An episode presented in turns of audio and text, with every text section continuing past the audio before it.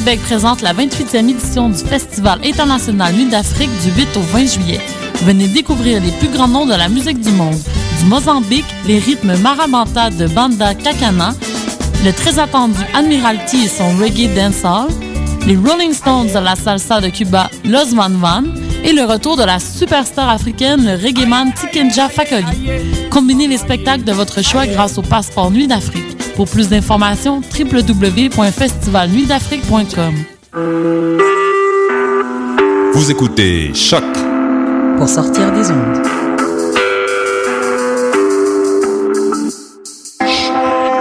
Podcast, musique, découverte.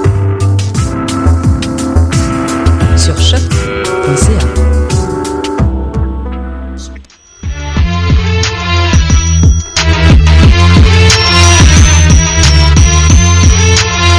Soccer sans frontières, l'alternative foot. Bienvenue, bienvenue à Soccer sans frontières, édition du 9 juillet 2014. Soccer sans frontières, Volt Alternative Foot sur les ondes de choc.ca. Avec vous, Sofiane Benzaza. La team SSF est là. D'abord, le direct, direct de Paris. Julien, comment ça va? Ça va très bien. Est-ce que tout le monde m'entend? Moi, je t'entends. Donc, j'espère que le reste t'entend. Donc, euh, moi, ça va. ok, cool. Excellent. Euh, bienvenue à l'édition du 9 juillet 2014. Une édition euh, 100% Coupe du Monde, un peu 98% Coupe du Monde. On a parlé de l'impact de Montréal et on a accueilli aussi Réginald Joseph, notre expert football en tout. Salut Réginald. Salut à tous, comment ça va? Très bien, très bien. Et toi, ça roule? Ça roule, ça roule. Nous sommes en direct sur choc.ca. Vous nous écoutez euh, soit sur choc.ca, soit sur TuneIn Radio en direct ou sur votre euh, joueur d'internet, de player de radio internet préféré. En, en, ce moment, euh, la Coupe du Monde joue encore. C'est la demi-finale Argentine-Pays-Bas, toujours 0-0. Euh, ça va en prolongation. Et Robben a failli marquer un but avant la, la fin de la deuxième mi-temps. Donc les Argentins ont eu chaud. Terne un peu comme match. On va en parler, Reg. On va en parler. Pourquoi tu casses comme ça Donc non, je blague, je blague. Donc voilà, euh, le programme euh, Impact de Montréal avec les notes de Reg, trop, trop, de, sapo, trop de Poutine, Saputo d'or pour le, la défaite 1-0 contre Chivas OC. Ensuite 100% Coupe du Monde. Donc euh, on y va pour du 100% foot. Soccer sans frontières, l'alternative foot.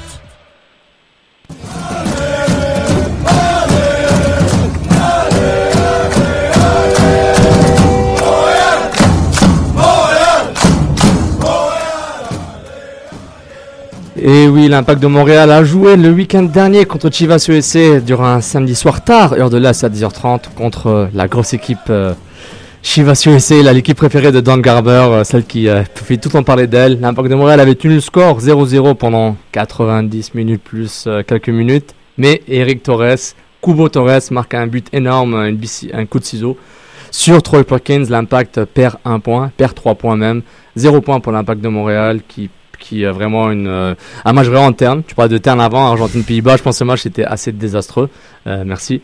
Au niveau, du, au niveau de la performance. Donc, euh, on va, en, en attendant, rapidement, je vous rappelle l'alignement partant. Troy Perkins dans les buts. là, ça marche pas à Internet, c'est pas grave. Bon, on va en parler après de, de l'alignement partant. Donc l'impact de Montréal qui est toujours euh, dernier dans la conférence de l'Est. Ça se passe bien, tout va bien en pleine Coupe du Monde avec 14 points. Euh, Houston qui a gagné en plus. Donc, euh... Exactement, l'impact n'a vraiment pas profité. Et euh, justement, l'impact est quand même toujours à 6 points de déplacement playoff. Donc l'espoir est permis. Deux victoires de suite, deux défaites dessus pour tous les autres adversaires. Ce qui est impossible puisqu'ils s'affrontent les uns les autres. et puis l'impact est, est, est back. Donc euh, je, on ne sait pas trop ce qui, ce qui va arriver euh, par rapport à ça. Euh, depuis qu'on s'est parlé, euh, a été officialisé avec le club. Il va se joindre, le milieu offensif argentin de San Lorenzo va se joindre avec le club, le bleu blanc noir, après l'épopée du club argentin à la Copa Libertadores. Ils jouent en demi-finale contre le club bolivien Bolivar. Donc au pire, l'impact l'aura au mois d'août, début août, mi-août, au, au meilleur, et au pire, fin août, si même septembre si euh, San Lorenzo gagne la Copa Libertadores. Mais super nouvelle aujourd'hui, n'est-ce pas Sofiane, que Piatti ne s'est pas entraîné avec des douleurs euh, au genou gauche. Attention. Donc euh, je sais, je sais pas comment ils sont dans les bureaux du troisième étage du stade Saputo, mais euh, en, en espérant que la nouvelle recrue de l'Impact soit pas trop lourdement touchée euh, avec cette blessure. Je pense qu'on en saura un peu plus euh, un peu plus tard, mais mais bon, d'après j'ai oublié son nom, pardon.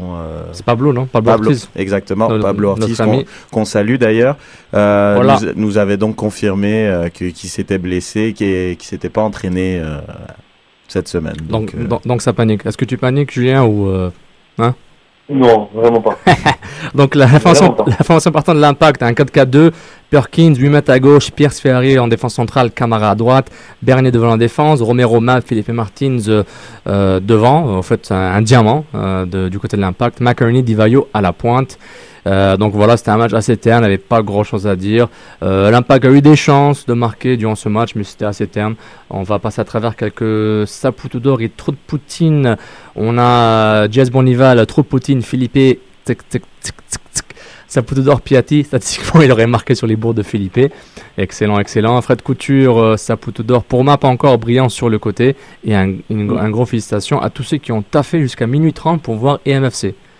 Euh, et Mathieu Tremblay, euh, trop Poutine, Philippe qui manque de qualité en général, Saputo d'or, Romero.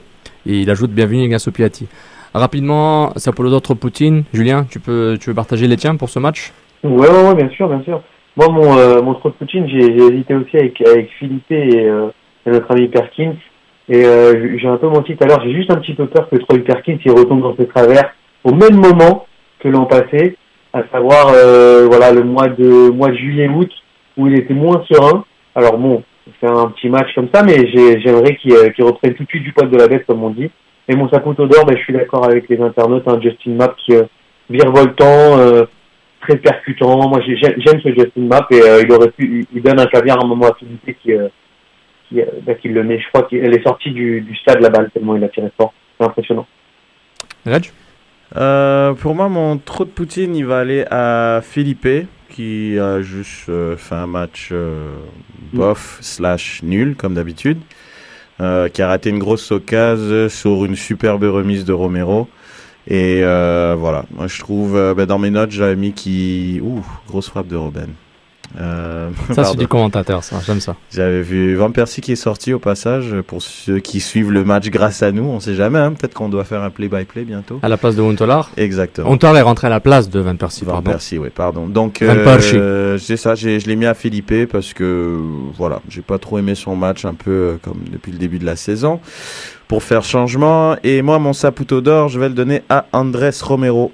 Euh, les matchs se suivent et se ressemblent pour l'Argentin qui a fait un autre gros match, très présent euh, et puis euh, généreux dans l'effort, comme d'habitude. Tout à fait d'accord. Je donne Romero mon Saputo d'or et mon trop Poutine à Philippe.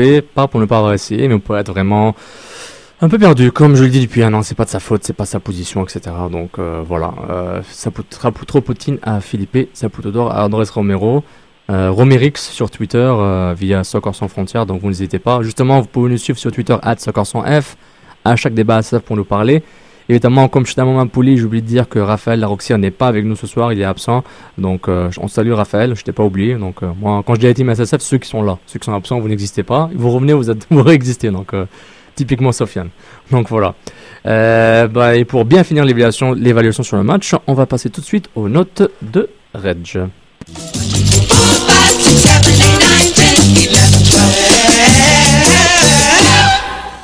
Ouais, bah c'était assez difficile euh, ce match. C'est excitant, je le sens, Ouais, voilà, il, est, c'est- il est in là.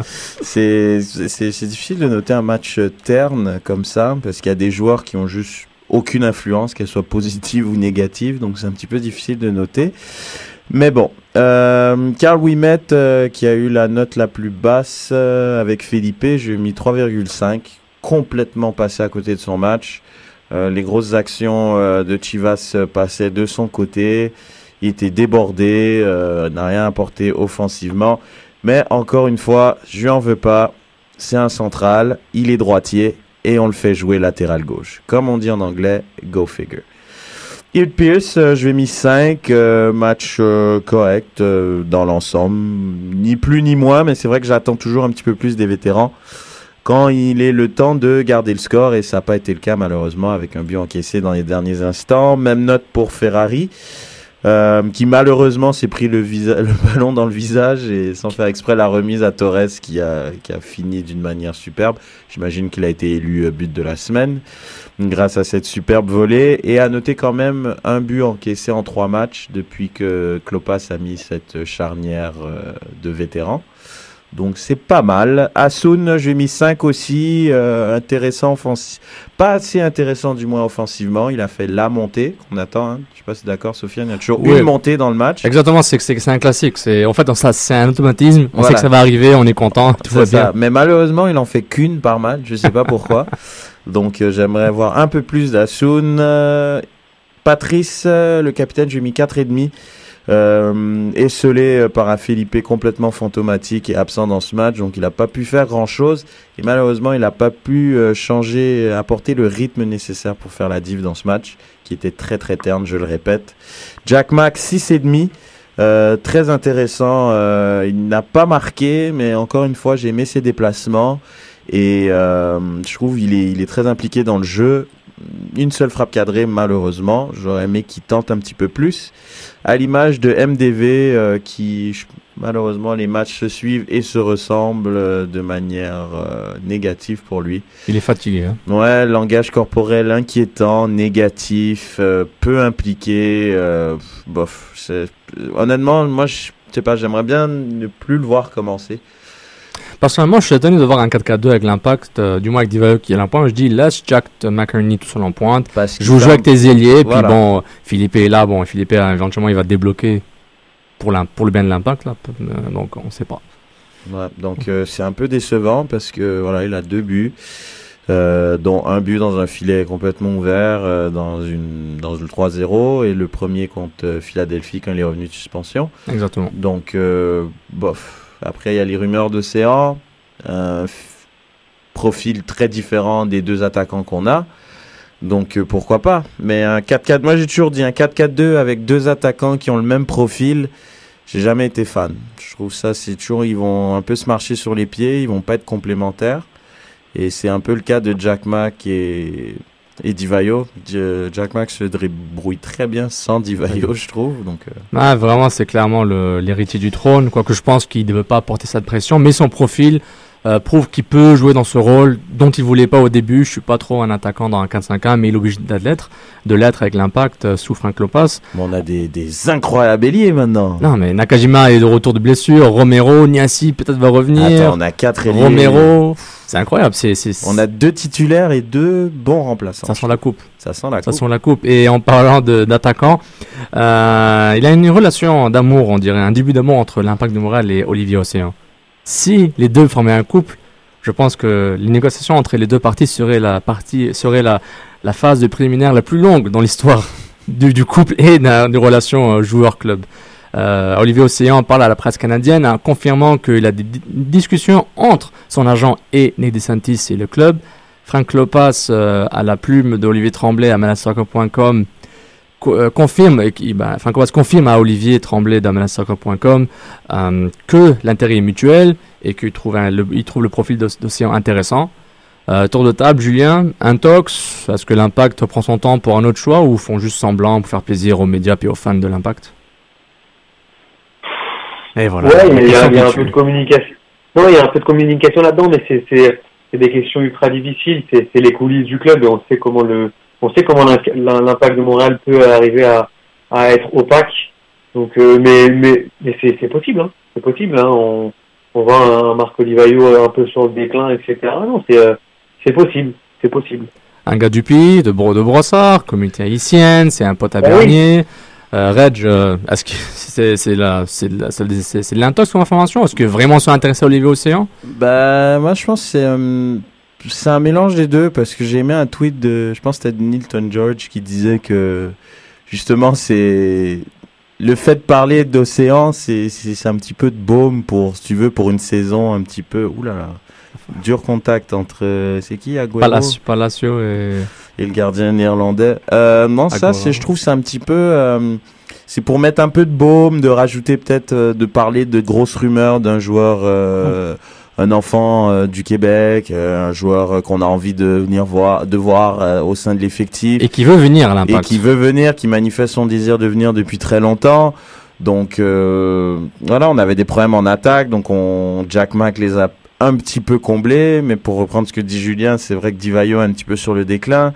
Après peut-être un troisième attaquant, vu que là maintenant la saison est presque terminée, ils vont peut-être se donner à fond dans la dans la Ligue des Champions euh, Concacaf. Donc euh, possiblement, ce qui explique peut-être aussi euh, ces, ces renforts euh, massifs de du latéral gauche, euh, le polonais. Le Polonais pardon. Christophe. euh, Exactement. Christophe quelque chose. De Danzo euh, dans l'axe, euh, donc ça fait quand même beaucoup de joueurs. Donc ça, ça veut dire ils veulent aller loin et participer à, à plus d'une compétition. Des renforts qui auraient pu aider en janvier, en février, C'est vrai. quand il fallait s'activer. Du moins, la moitié des renforts, une partie. Parce qu'en en, ce moment, Klopas, Ils s'attendaient pas à ça non en, plus. en ce moment, Klopas ne calcule pas du tout notre ami Santiago Gonzalez. Ce gars n'existe pas dans son radar. Il, soit qu'il est vraiment pas bon, soit il l'aime pas. Mais comme a dit C'est peut-être Sid, les il deux. avait tweeté euh, Gorka est devenu le nouveau Santiago en, en rentrant en fin de match pour faire 30 secondes. Non, c'est vrai, Santiago Gonzalez n'a même pas eu sa chance, que ce- ne serait-ce qu'une seule fois. Et c'est à se Mm. demander pourquoi. Pourquoi tu vas chercher un joueur comme ça?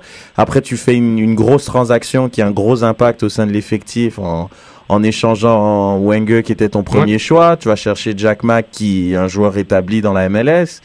Donc c'est c'est bizarre un peu. C'est bizarre, tu échanges Warner, Mhm. tu vas chercher Gorka. Là maintenant, euh, Bernardello s'en va. Là on parle de ah ouais, Piatti. Bernardo il faisait un parti vers le Cruz Azul. donc euh, ouais. c'est voilà, ça ça fait beaucoup de remue-ménage. Donc euh, voilà, un de plus, un de moins. J'ai envie de te dire. Est-ce que c'est pour gagner en 2014 ou pour préparer 2015 Bah, il- je pense qu'il prépare un minimum 2015 aussi, tout en rest, en essayant de rester compétitif en 2014. Parce que comme tu l'as dit en début d'émission, il y a que 6 points pour aller en playoff. Donc il suffit d'une série euh, de 3 4 matchs, qui sait ce qu'ils ont déjà fait l'année dernière. Ça semble très lointain comme époque, mais ils l'ont quand même déjà fait de gagner 3 4 matchs de suite. Exactement. Donc euh, pourquoi pas, mais moi je pense qu'il veut juste étoffer son effectif et préparer tranquillement la saison prochaine pour que les joueurs soient déjà au sein de l'effectif et qu'ils comprennent un peu le système de Klopas. Le Du moins, j'ose espérer. Le que système Klopas. On, on va le décortiquer un de ces quatre. Donc, euh, et pour cette bonne série de victoires peut commencer ce week-end à Saputo, samedi soir, 19h30, contre. Oh la- là le là. gros cylindré Sporting Kansas Oh là City. là, qui vont récupérer. Zoussi peut-être il va, peut-être il va commencer, il s'est bien reposé après la Coupe du Monde. On parle de Colin, euh, Dom- Dominique Doyer qui est en, en feu, il fait des selfies. il fait des tout. selfies, il se prend des cartons jaunes, ce gars. Et, euh, en allemand, Roy Hudson, prends Dom Dwyer. à conseil de Sofiane, prends Dom Dwyer. Ah, Donc, très euh, bon joueur. Il y a euh, Bezler aussi. Bezos qui va revenir, donc l'équipe va, va être bien. Ouais, non, je crois que ça va être compliqué là pour l'impact. Honnêtement, là, je- j'espère pas qu'on va avoir un autre euh, 3-4-0 comme il y a, il y a un mois environ. C'était au stade Saputo aussi. Ouais. Je sais pas. Moi, Là, je, pense- moi, je suis pas d'accord avec vous. Vas-y, vas-y. Je pense que là, je pense qu'il y a des, euh, il y a des anciens. Et euh, tu sais, il y, a une- il y a il y a une espèce d'orgueil comme ça dans le football où on a la chance d'avoir le retour de Kansas City un mois après la gifle subie là-bas où ça aurait pu se terminer en 6-7-0, ça aurait été normal. Et euh, je pense qu'il y a, honnêtement, je vois pas l'impact perdre ce Bah, j'ai envie- de te croire, Julien, mais en même temps, hein, tu me parles d'orgueil, euh, de vétérans, tout ça. Ils sont pris une gifle là-bas. Ils sont venus à domicile, samedi après-midi, beau soleil, euh, tout ce qu'il y a de mieux, superbe stade. Le stade, il y a du monde, ça crie, et ils se prennent une autre branlée. Donc, après, en même temps, j'ai envie de te dire, quand tu me parles d'orgueil, ça va être pareil. Je veux bien l'orgueil, mais quand le talent suit pas, bah, c'est ça, on parle quand même de la Non, meilleure là, équipe on n'est pas, la dans pas la même configuration qu'il y a un mois, euh. C'est Là, vrai. on a, on a commencé à gagner, on a commencé à trouver une, une équipe type, en tout cas un 11 titulaire qui revient assez souvent, et on a surtout retrouvé des, des joueurs de côté qui sont dans notre 4-4-2 les deux joueurs les plus importants dans notre système offensif. Tu vois ce que je veux dire? Ouais, non, c'est vrai. C'est vrai. Donc euh, c'est c'est ça qui est intéressant de voir, qui est intéressant de voir la prochaine étape, hein, parce que ce match-là, c'est un match charnière, comme tous les matchs, hein, ça c'est sûr. Mais on va voir ce que ça va donner contre Kansas City euh, ce, ce week-end. Ah non, Kansas City, après ça va être euh, contre le Crew de Columbus, il va y avoir deux matchs à l'extérieur. Columbus qui est un petit peu, après avoir bien commencé, il y a Monsieur Higuain euh, qui s'est un peu éteint, Oduro s'est fait échanger. À donc, Toronto, euh, donc il y, a des, il y a des changements à, à- pardon, à, à Columbus. Ensuite ils vont jouer contre le Real Salt Lake. Qui ont retrouvé leur gardien Pat, euh, pas Pat, euh, pas Pat Raimundo. Pat Raimundo, c'est à Montréal. Mais il s'appelle Raimundo aussi, je crois, si je ne me trompe pas. Euh, oui, de ce, Nick Romando de, Nick de. Real Salt Lake. Donc, ouais, c'est à Columbus, Kansas City, puis à Columbus, puis à Salt Lake, Mm, au, les trois Ri- prochains au stade de Rio Tinto. Excellent, excellent. Donc, euh, ça conclut la page Impact de Montréal et on part tout de suite Mondial de Brasil. Mas eu acredito ainda no terceiro gol do Brasil. Estou sentindo muita firmeza. É uma falta. Quem sabe branco. A alegria de um país dos seus pés. Lá vai branco, está autorizado, correu, bateu.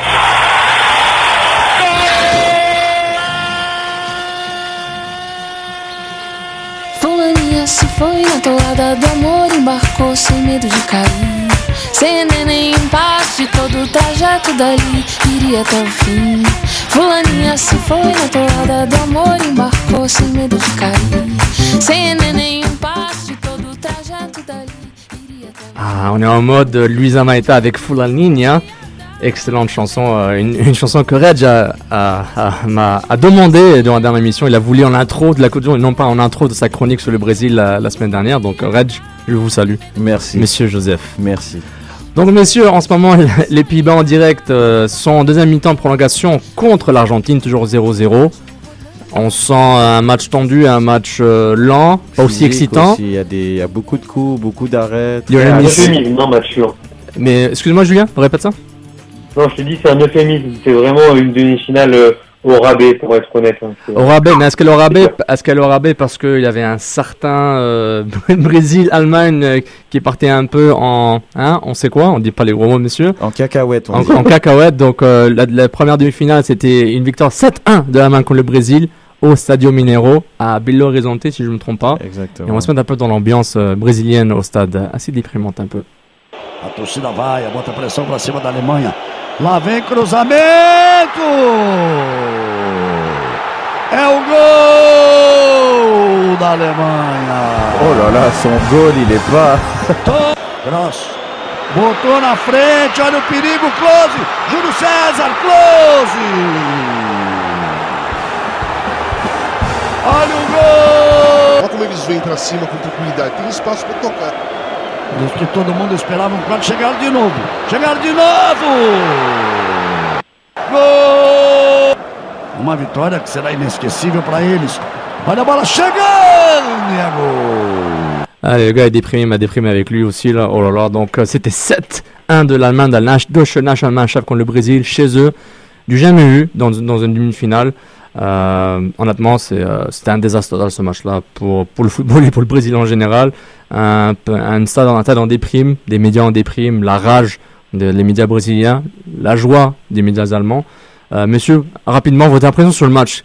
Comment vous avez vécu ce match-là en tant que bon, on sait que Raj t'aime beaucoup le Brésil, donc Donne-moi ton opi- opinion. Après, euh, Julien, comment vous avez vécu ce match? Quand vous avez vu le score?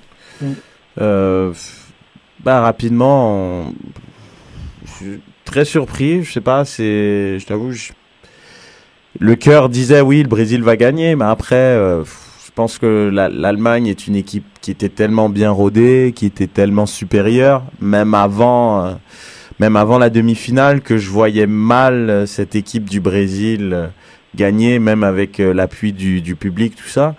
Donc, euh, Excuse-moi, justement, sans Neymar et Santiago Silva. Exactement. rappeler. Mais ça, une telle gifle, euh, je suis encore abasourdi, euh, surpris. euh, non, j'ai- du mal à y croire encore. Julien, comment est-ce que tu as vécu Non, euh, j'ai exactement le même sentiment. J'étais j'étais même un peu triste, non, non pas, enfin, pas forcément pour l'équipe du Brésil en tant que telle, mais pour, pour tout ce peuple qui, euh, qui s'était réuni et qui croyait vraiment à un exploit. Mais après, c'est vrai que euh, le, niveau a parlé et c'est- sensiblement la, la, pire équipe du Brésil euh, bah, depuis que la Coupe du Monde existe, hein, depuis 1930. Je pense que d'un point de vue technique, euh, tactique, physique également, je pense que euh, c'est l'une des pires euh, qu'on peut qu'on peut voir jouer. Alors voilà, après le, score est filé, mais je pense qu'à partir de, je veux dire, quand on prend quatre buts en six minutes de jeu, c'est qu'il y, y a un problème beaucoup plus profond que le simple fait de, de perdre 7 à 1 euh, lors d'une demi-finale. Quoi. Et euh, les causes, on, on va les exposer dans l'émission. Il y en a, il y en a, il y en a pas mal. Il y a des Et multitudes. voilà, il y de a, et je pense qu'il y a surtout cette pression cette pression euh, qui était beaucoup trop forte pour, pour ces jeunes Brésiliens. Quoi. On va ouvrir une commission d'enquête avec la FIFA pour voir ça, c'est pas normal, surtout dans la terre du football, comme on dit, le Brésil. Quelques réactions parce que il n'y a pas que nous qui réagissent comme ça. Le monde du football ne revient pas. Euh, évidemment, euh, Ruud Gullit, réaliste, qui dit euh, quand le Brésil avait euh, Ronaldo, Pelé et Romario, ils ont gagné la Coupe du Monde. Quand ils avaient, quand ils avaient pas, 3 points de suspension. Pelé a Gullit, merci pour cet apport extrêmement utile. Ah, ah, ah, je, je pense que j'ai pas cliqué sur le tweet en entier. Je vais, je vais, je vais le retrouver. Always said that football is a box of surprises. Nobody in this world expected this result. Ça, c'est Pelé, El Rey. Gary Lineker, toujours aussi, euh, toujours aussi précis. In nigh on, mm, in nigh on half a century of watching football, that's the most extraordinary, staggering, bewildering game I've ever witnessed. Et enfin, Franz Beckenbauer, what was that? Hard to believe. Même le Kaiser n'y croit pas. Klinsmann qui a mis son caps lock Ouais, on. très très moyen. hein. Germany writing World Cup history today. Huge, huge compliment. So proud of them. Je parle comme il écrit. The best. Ah, après, calmé. The best German performance ever in a World Cup. Simply fantastic. Now get the cup, Yogi and team. Hashtag DFB team. Donc Klinsmann qui était très content. Petite Euh, question. euh, euh, T'as déjà vu ça un, un sélectionneur? Déjà, il n'y a pas beaucoup de sélectionneurs sur Twitter. Déjà. Ouais, déjà, Mhm, ok. mhm, je commence mais, bien, là. non, mais admettons, comme par exemple, je sais pas, le sélectionneur euh, là, de l'Iran, euh, c'est Queiroz, et le Portugal fait un gros résultat. Il va aller sur Twitter et commencer à faire le fou pour le Portugal ou? Je sais pas. Bah, personnellement- je trouve ça. Je Bah, sais pas. il est je- tellement actif sur Twitter, je trouve ça intéressant, mais bon, euh, ouais, c'est pas, c'est- pas à droit. Euh, Julien, est-ce que tu, tu kiffes Klinsmann sur Twitter ou genre euh, non? Non, mais bon, après, euh, au-delà d'être l'entraîneur des, des États-Unis, c'est avant tout un Allemand. Il était supporter hier. Bon, voilà, il y a pas, ça me choque pas, quoi. C'est pas comme s'il avait, euh, il avait traité euh, qui, des Brésiliens de, de trompette ou quoi que ce soit. Il est simplement heureux pour son pays, quoi.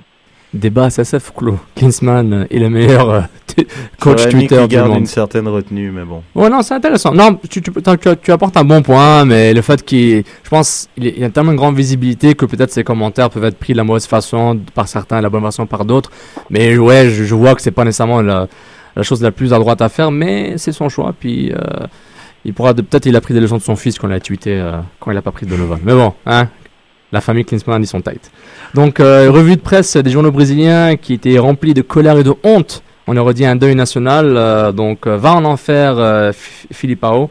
C'était la une, la une des quotidiens. Ah indignation, révolte, douleur, frustration, irritation, honte, peine, désillusion. Dis ce que tu ressens et fais toi-même la une de Lance. Donc c'est la, la une du quotidien sportif Lance. Au globo, honte, vexation, humiliation. Euh, va en enfer toi-même Filipao, c'était le titre du quotidien populaire euh, de Rio Odia. C'est- violent, hein, quand Ah, même, euh, comme, euh, comme une d'un journal sérieux, quand même. Ah mais ils- ils- ils- Après, je sais pas si c'est la version du journal de Montréal de Rio, mais. Ah, une petite pointe de Reg à travers les frontières, sans frontières Reg, j'aime ça. Non, mais il faut voir. Non, parce que je sais pas si c'est l'équivalent du Devoir ou. ben, je pense plus que c'est Globo. Glo- ouais, Globo. c'est le journal sérieux du Brésil, mais. Je sais pas, c'est. T'imagines, va en enfer au sélectionneur comme ça, la une de ton journal, je trouve ça quand même assez violent. Je pense qu'il y a un contrat. Je suis d'accord, il y a un contraste entre les médias nord-américains, peut-être un peu l'Ouest, qui, sont, qui se veulent un peu objectifs, donc ils gardent ça un peu calmos là, pour certains sports. Mais je pense que dans le monde, genre tu rentres dans qui tu veux, il n'y a pas de filtre, donc je pense que hein, d'où on vient, les gars, c'est c'est beaucoup plus euh, beaucoup plus hardcore comme on dit. Euh, donc euh, je je vais pas parler de la presse allemande, on va passer après quand on va on va en parler après quand on parlera de l'Allemagne. Donc messieurs, la première question qui arrive à l'esprit, euh, est-ce que en fait comment est-ce que le Brésil peut se remettre de son élimination mondiale chez lui? Est-ce qu'on parle de la sélection la plus titrée de l'histoire? Ils ont reçu une, une leçon de football des Allemands, mais vraiment les Allemands sans pitié. Maintenant, est-ce qu'ils pourront se relever? Je demande à la question, Julien, est-ce que tu veux commencer? Bah, je pense que je pense honnêtement que c'est ma réponse va peut-être être bizarre, mais je pense que c'est un mal pour un bien. C'est ce qui pouvait arriver mieux au Brésil. Pourquoi? Parce qu'on a on a des exemples comme ça qui sont arrivés dans, l'histoire du football. On a l'Allemagne qui euh, dans les années 2000 était au fond du trou et qui euh, voilà après une introspection de son football, après aller être allé regarder un peu ses, euh, voisins européens, bah, a réussi à remonter, à mettre une politique en place, une vraie structure de formation pour arriver comme ça en 2010-2014 à, à enchaîner les bons résultats. On a également l'équipe de France qui est passée euh, qui est passée par un trou béant de 8 ans. Alors même si cette année ça n'a pas été extraordinaire, on sent voilà qu'ils sont en train de revenir. Donc je pense que les gros échecs comme ça très très cuisants, eh ben ça permet en fait de repartir sur euh, bah, sur une nouvelle histoire en gros parce que voilà, on va tout effacer, on va effacer Pelé, on va effacer Ronaldinho et on va essayer de mettre en place, en tout cas, il faudrait essayer de mettre en place au Brésil euh, une politique de formation parce que je pense, hein, on est tous d'accord c'est la terre du football, c'est là où sont sortis les, plus grands génies. Donc à mon avis, il y a matière. Maintenant, il faut que ça se mette en place et il faut qu'il y ait un, alliage entre des joueurs qui jouent dans des grandes équipes européennes et le cru brésilien pour voilà pour essayer d'amener une, grosse grosse équipe et qu'en 2018 ils, puissent renaître de leur cendre, ce qu'on espère tous quoi. Euh, Red, j'ajoute à la question que j'avais dit à ce qu'il peut récupérer, et je veux que tu répondes aux deux à la deuxième aussi. Ah, j'adore ça. Est-ce que- Rajoute des questions, s'il te plaît. Est-ce que le Brésil, est-ce qu'il va récupérer Et est-ce qu'il est qu'il a récupéré ça Et est-ce qu'il a perdu son Joga Bonito en même temps? Non, euh, parce que j'en discutais avec, euh, avec des Brésiliens aussi. Euh, le Brésil est, est juste pas une équipe. Je pense que quand elle joue à l'extérieur de ses terres, c'est c'est une nation qui joue plus au football, qui est plus libérée. Et je vais reprendre un tweet que que Didier Mang non euh, Thierry Cros Thierry Cross, euh, ouais, voilà, de l'After qui avait écrit, euh, que tu crois que tu avais tweeté avec lui. Et, et- et c'est juste ça, en fait. Je pense le Brésil, c'était énormément de pression sur une sélection moyenne et qui est juste tombée contre une équipe juste beaucoup plus forte qu'elle. Donc, je pense que c'est un mélange de tout ça qui a fait qu'ils sont juste pris le, le, le 7-0 et ça aurait pu être largement plus. Mais oui, elle va, se- relever parce que moi je pense que, que Scolari est clairement pas, euh, est clairement pas l'homme de la situation. Et euh, ben, je veux pas faire trop long, mais tu vois, ce match, c'est marrant parce qu'il était rempli de symboles.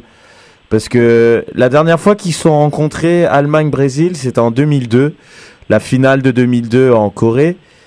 Et les seuls rescapés de cette finale, ben, c'est Scolari qui était l'entraîneur et c'est Klose qui était en Allemagne. Et Klose a marqué le but pour dépasser Ronaldo qui avait donné la victoire au Brésil en 2002.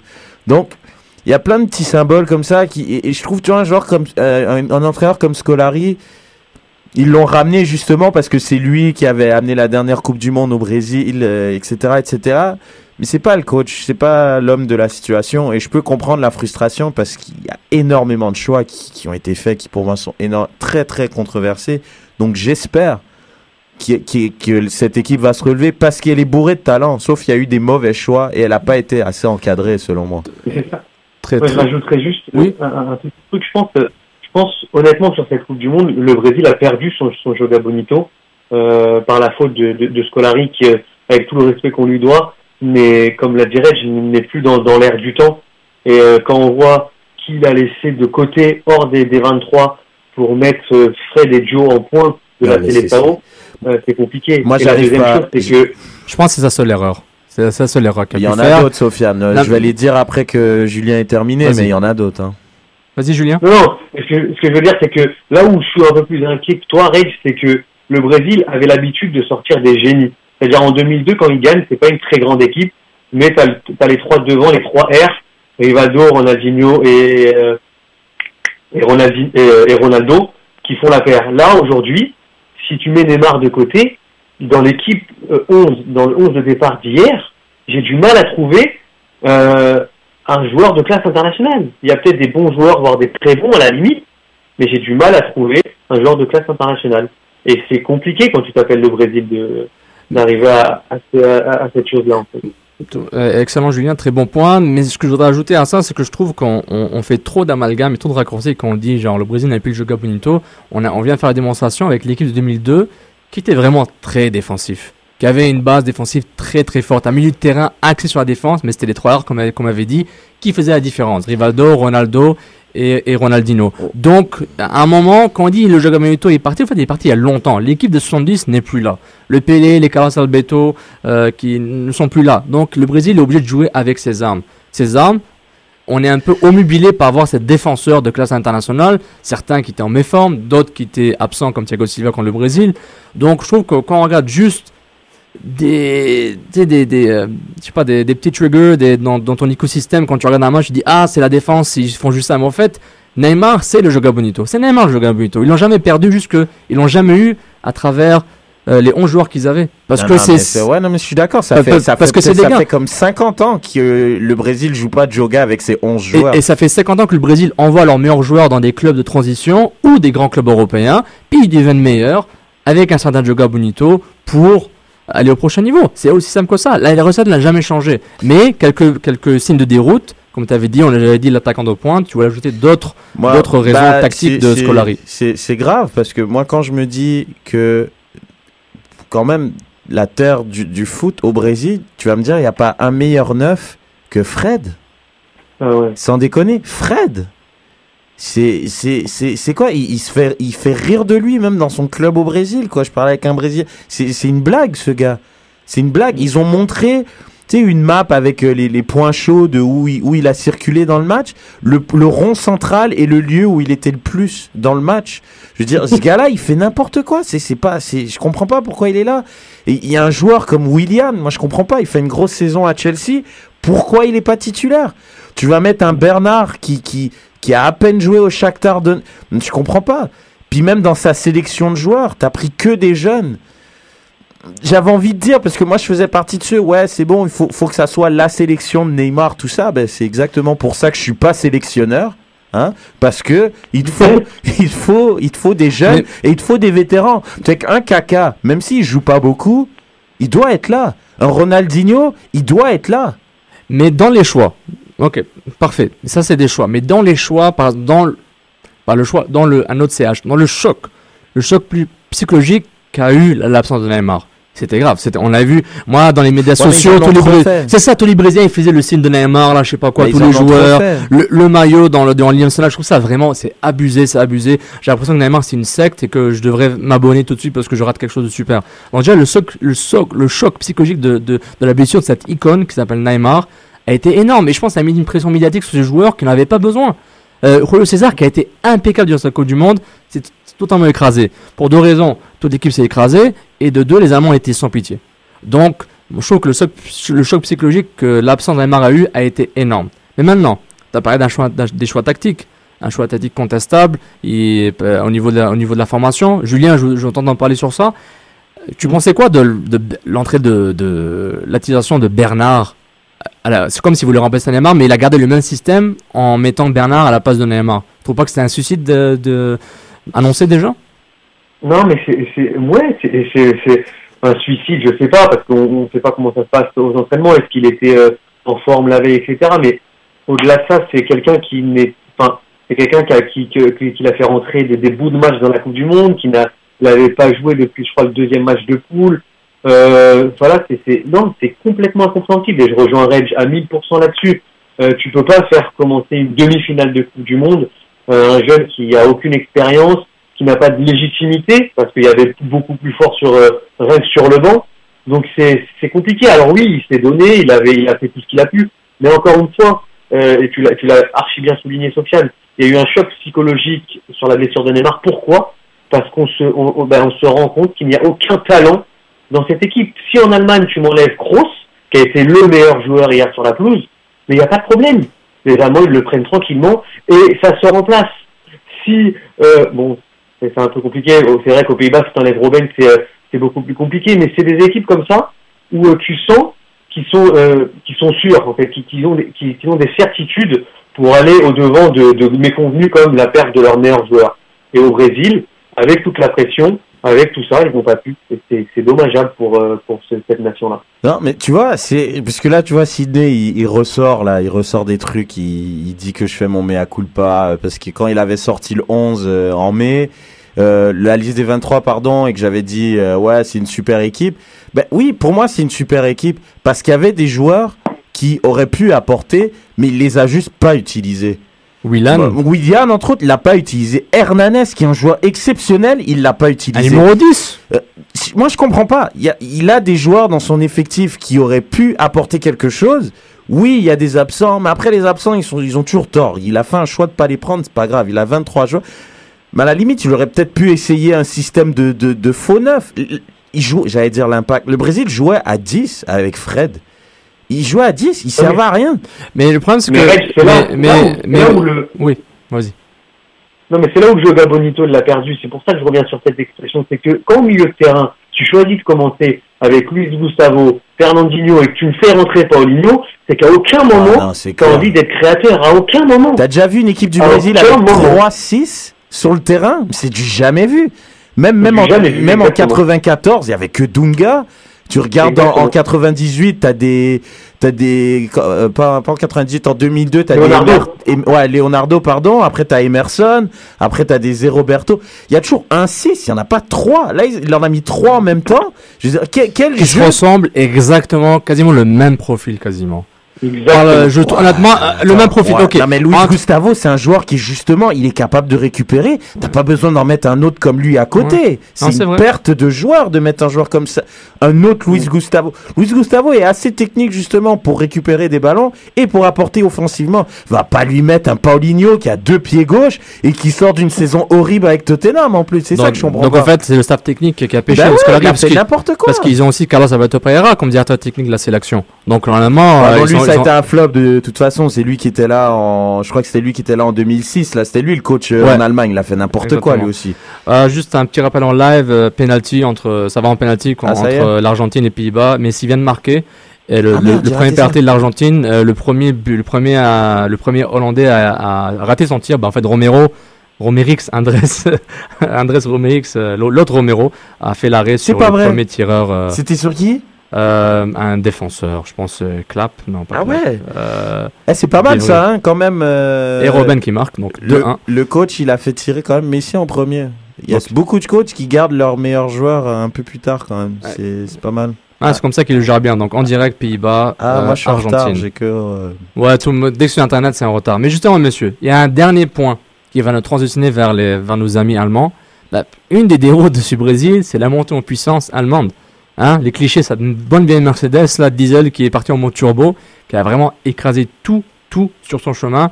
Quelques chiffres de ce fameux Mini Razo, qui appelé maintenant, euh, cette défaite 7-1 s'appelle maintenant au Brésil le Mini Razo, en référence au, au stade Mineiro. Donc, ils sont pris 7-1, donc c'est un nouveau, un nouveau euh, concept au Brésil.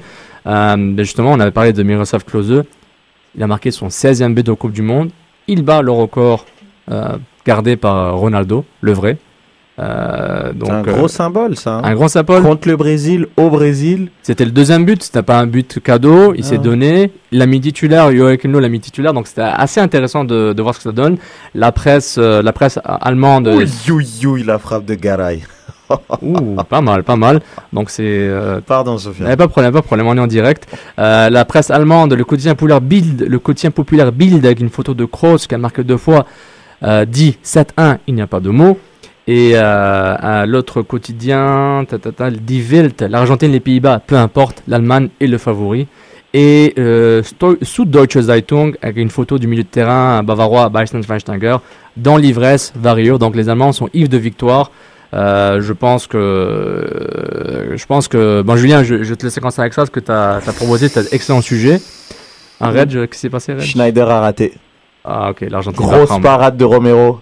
Schneider. Je rappelle que les Pays-Bas ont gagné leur première séance de penalty contre le Costa Rica. C'était la première fois qu'ils gagnaient une séance de penalty, que ça soit à l'Euro ou à la Coupe du Monde. donc là je pense que c'est presque cuit pour les Pays-Bas Agüero va prendre un penalty donc quelques secondes Euh, Julien le football allemand est-ce que c'est le nouveau modèle à suivre après la France 98 et Espagne euh, 2010 2012 euh, 2008 2010 2012 ben c'est ça, c'était c'est honnêtement le, le débat que je voulais, je voulais lancer, en tout cas la question que je me posais, parce que euh, parce qu'il a mis du temps à venir.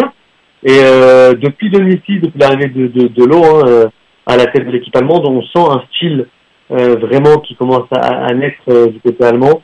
Et on sent surtout un vivier de joueurs assez impressionnant qui est apporté par le Bayern de Munich. Mais il y a une patte. Alors, ce qui est bizarre, c'est que tu disais une montée en puissance de cette équipe, et pour autant, ils ont fait un, tournoi en dents c'est-à-dire une grosse performance contre le Portugal avec les, les circonstances de match. Ensuite, ils se font bouger contre le Ghana, puis ils ont la main mise contre les États-Unis, puis ils vont jusqu'aux prolongations contre l'Algérie, c'est compliqué, un bloc défensif.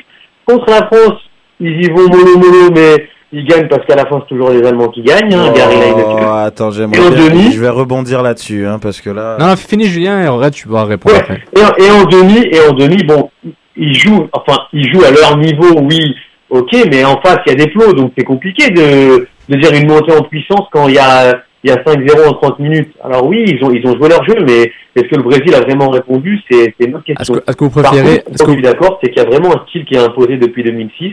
Et je pense qu'on qu'on va commencer maintenant à regarder le football allemand de façon différente. Est-ce que vous préférez peut-être une confirmation d'une montée en puissance qui a duré depuis 2006, qui a commencé en 2006 peut-être? Avec ça. ces, avec Je pense- je pense ces jeunes-là qui ont été intégrés avec les vieux.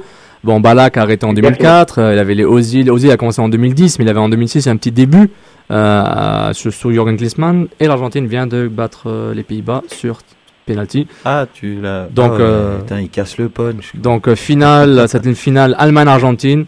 Euh, c'est- on recommence, c'est un, un rematch de 1990 en Italie où l'Allemagne avait battu l'Argentine 1-0. Sabella, sélection d'Argentine, super content. Donc euh, voilà, on aura une finale Allemagne-Argentine, un vrai classique des classiques. Donc voilà, Red, tu voulais ajouter par rapport à Julien et moi. Bah, moi, par rapport à ça, je trouve que la. Moi, justement, l'Allemagne, oui, elle a fait forte impression, et puis des gens peuvent dire que c'est en dents de scie, parce que j'ai quand même vu des sacrés tweets. Hein. J'ai quand même vu des. euh, ah ouais, euh, c'est vrai qu'une équipe de France comme ça, l'Algérie aurait pu gagner. euh, avec une équipe. euh, non, euh, comment ils ont dit Non, ça non. Comment ils ont dit ça? Ils ont dit ah ben en fait euh, l'Algérie a super mieux paru que ça. Euh, la France, euh, ouais bon s'ils avaient accéléré un petit peu, ils auraient pu battre l'Allemagne. L'Allemagne était en Préparation. dire Ouais non mais Ils ont chauffaient doucement, c'est Ouais, comme, voilà. comme un diesel. Doucement, Exactement. ils sont- Ils ont monté, ils sont montés en puissance. Ils ont contre la France. La France n'a pas joué. Ils n'avaient pas besoin de pousser plus que ça. Ils ont juste géré leur match. Donc moi je pense pourquoi c'est la meilleure équipe, c'est ils ont le meilleur gardien. Ils ont une Mm. défense. Honnêtement, elle est extrêmement solide. Ils peuvent jouer Bah, beaucoup. sauf, sauf quand Mertesacker jouait pas de Hummels. Parce que c'est, ça Ouais. dépend Ah oui. vraiment de Hummels qui vraiment celui qui garde la baraque. Parce qu'il était pas là contre l'Algérie, ça s'est vu. Donc ça aide un Mm. peu Boateng, tu sais, comment il aime errer un peu là. Qu'est-ce qui fait la force de cette équipe surtout, c'est aussi c'est au niveau des changements. Il y a un joueur qui sort, il y en a un qui rentre, Mm. il apporte tout autant que le mec qui est sorti. Elle est là la diff. Il peut il peut modeler son son son on peut faire un 3-4-3 s'il veut, il peut faire un 4-3-3, il peut faire un 4-5-1, il peut faire n'importe quoi. Tous les joueurs apportent à l'équipe et moi c'est ça que je trouve qui fait que cette équipe elle est aussi forte, elle est aussi dominante et qu'elle va être dure à arrêter et c'est des jeunes joueurs qui ont été intégrés comme tu as dit Sofiane il y a longtemps. J'en parlais avec mon père, il me dit mais c'est une équipe de vieux, regarde Van Steiger. Mais non. C'est un vieux concept, ça. Van Steiger, il est pas vieux, il a 29 30 ans, ça Mais- fait juste 15 ans qu'il est dans le Mais- foot et qu'il joue au haut niveau. Il y a une expérience d'un gars qui a joué 15 15 Coupes du Monde quasiment quand, Exactement. quand on voit ce qu'il fait. C'est hallucinant. Et il y a une culture de la gagne qu'il n'y a juste pas dans les autres équipes. Et il faudrait s'en oui. inspirer. C'est incroyable. Il y a quand même, à noter rapidement, quatre demi-finales de Coupe du Monde d'affilée. C'est du jamais Mm. vu. C'est hallucinant, cette équipe-là. C'est pas une coïncidence. Julien, Et il y a- tu- oui. Il y a aussi, il y a aussi une, là, on sait qu'aujourd'hui, dans le football moderne, il y a beaucoup de choses qui se jouent au milieu du terrain. Et quand on voit le trident, euh, bah, par exemple, celui d'hier, c'est, euh, c'est du très, très, très lourd. Et quand on voit le trident brésilien de l'autre côté, ben, on comprend tout de suite qu'il y a un désavantage. Là, il y a, il y a quelque chose qui va se passer là dans le match parce que la mainmise technique de Kroos, Kedira et notre ami Schweinsteiger, elle a été, elle a été euh, vraiment trop prédominante par rapport à, à celle du Brésil pour espérer quelque chose des Brésiliens. Ils les ont massacrés. Même sur papier, c'était déjà supérieur à, aux trois gars random du Brésil. Je ne vais même pas les nommer. Sur papier, parce que, ah, Kroos, c'est, ce gars est devenu un sorte de cerveau, ce gars-là. Un, pour moi, j'ai l'impression que c'est un numéro 10 qui joue numéro 8, 6. Ou... Vraiment, ce gars-là est hallucinant. C'est, il est vraiment, vraiment, il les a, au fait, celui qui a tué la, la Seleção, avec ses deux buts en 30 secondes. En 6 minutes, j'exagère, mais, euh, non, en 2 minutes, il a fait un doublé en 2 Il- minutes. Il est tellement adroit. C'est pied droit, pied gauche, euh, dans la surface, extérieur de la surface. Exactement. Il est, il est exceptionnel, ce Il a, joueur. il a. Schweinsteiger qui avait le rôle de Kroos il y a peut-être 4 ans, 8 Ouais. ans maintenant, il devient un sorte de... Il nettoie un peu, il casse un peu le jeu, mais il est capable de relancer intelligemment, il va avec la défense. Avec l'âge, tu, tu recules. Exactement, puis il, il défend avec les latéraux, donc c'est l'implication de ces joueurs-là qui jouent avec eux. Puis mon gars préféré, Kedira, le gars là, c'est une vraie dynamite. Il joue le rôle entre Kroos et, et Schweinsteiger. Il a Mhm. là quand il faut, il recule quand il faut, il monte vers le côté, il apporte le surnombre dans la boîte, dans la surface de réparation quand il le faut. Il tire. Vraiment, ces gars-là, c'est c'est incroyable. Puis c'est Kedira à, à, à 27 ans, il reste encore peut-être une Coupe du Monde dans, la, dans, dans, dans les jambes. Kroos à 24 ans. Euh, Schweinsteiger, c'est le plus vieux. Puis je pense qu'il a, il a 29 ans. Donc, Il y en a d'autres qui arrivent. Il y Il y a a des Sidney Sam, il y a des Draxler qui arrivent. Il y a pas mal exactement. de jeunes. Il y a une bonne relève. Et t'as dit, t'as dit les gars qui, arri- qui arrivent du banc. Sur le, sur le qui a, qui a tué l'Algérie en, en huitième de finale, qui a fait un gros gros match contre, contre, le, contre le quand il est rentré. Il a marqué un but magnifique. Je pense que c'est le but du 6-0 ou 5-0. Donc voilà. Mais il faut qu'on parle d'un joueur parce que je pense que sa performance a été cachée sous le, ce nuage de sa défaite, Klose, qui vraiment, ce qu'il a fait, c'est hallucinant. Euh, pas dans le match, mais euh, être le meilleur buteur en inscrivant le but du, du, du, euh, du- du- du 2-0 pour dépasser Ronaldo, qui était le détenteur de ce record depuis 2006, c'est Klose est une légende. Il est pas sexy. je pense. Thomas Müller. Ouais, je pense. Un autre gars, on a même parlé de ce gars-là, puis incroyable. ce gars-là, il fait une Coupe du Monde hallucinante. Hallucinant. En Non, mais 2010, c'est juste un tout petit bémol sur Klose. Vas-y. C'est qu'il a quand même marqué, crois, le, ouais, le tiers, le, le tiers de ses buts en un match. Ouais. Contre l'Arabie Saoudite, Ouais, où, ouais, euh, mais ça, où moi, euh, c'est- 8 ou 9-0. Ça, ça m'a toujours Alors la performance est certes louable, mais c'est pas la même chose, quoi. C'est pas comme Ronaldo. Ronaldo, il a pas mis de quadruplé dans un match contre une équipe en, en bois. hein. Justement, c'est là où je voulais en venir. Les gars, vous êtes trop forts. C'est super. C'est que euh, le débat qui va ressortir, est-ce que Klose, c'est le, le meilleur buteur de Coupe du Monde, le moins stylé qui va jamais exister? Oui, mais il sera dépassé, justement. Mais c'est ça, mais, mais justement, parce qu'on en parle, on en parle pas assez, moi je trouve, c'est vrai, le, même quand il jouait à- au Werder de Brême, au Bayern, à la Lazio en ce moment, c'est pas le gars le plus sexy. Il fait des même quand il était en forme, il fait des courses, il marque des buts vraiment de renard de surface. Bon, c'est vrai, c'est trois buts contre l'Arabie Saoudite. Euh, quel autre Bon, il a marqué deux buts contre Costa Rica, deux buts contre l'Équateur en 2006. Mais on n'oublie pas, les gars, il a marqué un gros, gros but. C'était contre l'Argentine. Il a marqué deux buts contre l'Argentine en 2010, en quart de finale. Euh, ils a- donc, il était, il, il était encore en forme, mais il a, il a quand même marqué contre, contre des grandes sélections. Donc, c'est vrai, allemand, Klose, le gars il parle nécessairement beau gosse, il, il a des shorts bizarres, on dirait un gars des années 80. Donc, à vous, hein, c'est c'est le moins sexy, c'est le moins stylé des, des, des euh, goleadors. Peut-être, mais c'est c'est efficace et je pense si on n'en fait plus des attaquants comme ça. Mm. Il y en a de moins en moins. Il y a Inzaghi qui a arrêté il y a pas très longtemps non plus. Et c'est des c'est vraiment des attaquants qui qui avaient le flair, qui De des- surface. Voilà, des vraiment des renards de surface qui étaient bien placés, qui pouvaient marquer pied droit, pied gauche, de la tête, euh, du de l'épaule, du genou, de la cuisse. Ils pouvaient marquer n'importe comment. C'est des buteurs. C'est des buteurs. Il y a un peu Suarez qui est dans ce registre-là, mais Suarez est beaucoup plus technique Non, ouais. pour le réduire à juste un renard de surface. Mais il y en a plus des attaquants comme ça. C'est c'est vraiment une race qui existe plus. Et, et bravo, bravo à quand même à à, à d'avoir quand même battu ce record parce que c'est un gros record. Ouais. Il, bravo, bravo. Franchement, c'est un grand joueur. Il a et même malgré son âge, il a quand même 36 ans là. Et quand même, Joachim Löw, je pense, il lui a pas fait de cadeau. hein. Je pense pas qu'il lui a dit bon bah écoute, je vais te mettre titulaire pour que tu battes ton record. Non non, Ah. il a des gars beaucoup plus efficaces que lui. C'est parce qu'il l'a mérité. Exactement. Et franchement, respect, respect à un joueur comme ça. C'est- hallucinant. Euh, une petite stat euh, Twitter, euh, on n'est pas les seuls à parler de Brésil-Allemagne. Durant le match, euh, hallucinant, 35,6 millions de tweets ont été utilisés pour hashtag BRAV, hashtag euh, GER Allemagne. C'était le match, le match sportif, L'événement. l'événement sportif. sportif qui a été le plus discuté sur Twitter. 35,6 millions durant le match. Donc pendant 90 minutes, j'ai l'impression que c'était 5h30 pour les Brésiliens. 35,6 millions de tweets ont été tweetés durant ce match. C'est incroyable. Hashtag World Cup. Hallucinant, hallucinant. Euh, une petite stat, juste pour un petit, un, un petit quiz rapidement. Là. La réponse, c'est trop facile. Euh, le but de Thomas Müller contre le Brésil. Était le 2 millième. Bravo 2 Nerd, millième. nerd alert, tu connais tout. lui. 2 millième de la Ils ont marqué demi buts, c'est ces Allemands. Quel Hallucinant.